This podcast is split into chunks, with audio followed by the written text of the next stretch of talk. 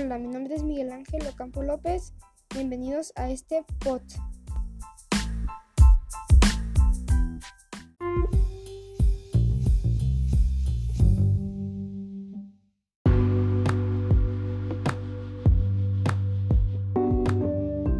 Hoy les vengo a hablar sobre las fibras de papel más conocido como papiroflexia.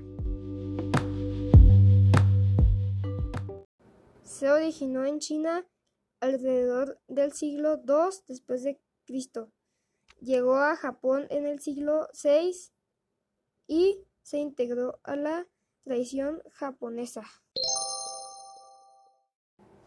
Formó parte importante en las ceremonias de la nobleza, pues doblar papel era un lujo que solo podían darse personas de posición económica acomodada.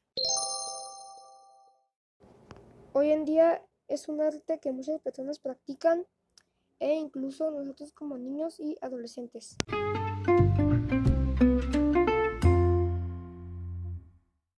¿Dónde se originó? Se originó en China alrededor del siglo I o II después de Cristo y fue llevado a Japón en el siglo VI.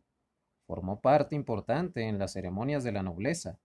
Se daba como regalo, pues doblar papel era considerado un lujo que solo podían darse las personas de posición económica alta. Servían para distinguir un estrato social del otro, por ejemplo, un samurái y un campesino. Llega a Occidente a través de las rutas comerciales. ¿En qué consiste? Es un arte que consiste en el plegado de papel sin usar tijeras ni pegamento para obtener figuras de diferentes formas. Pueden considerarse como esculturas. Otras alternativas. En México tenemos algo parecido al origami clásico, en el cual se recortaba, pegaba y pintaba. Estamos hablando de las figuras de papel maché o incluso los alebrijes.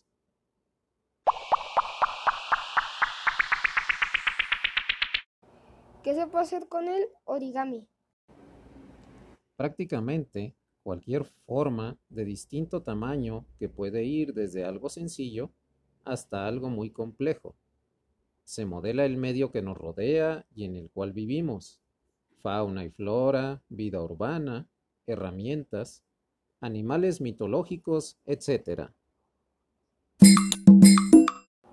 Tipos de origami. De acción, como ranas y aviones de papel. Modular.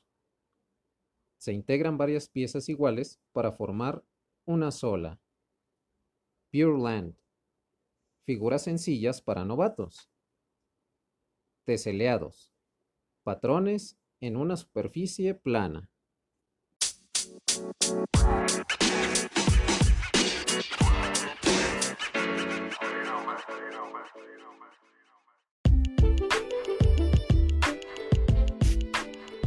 El uso del origami nos ayuda a aumentar la memoria, mejorar la coordinación, desarrolla la capacidad de concentrarnos y ayuda a relajarse y sobre todo aumenta la creatividad.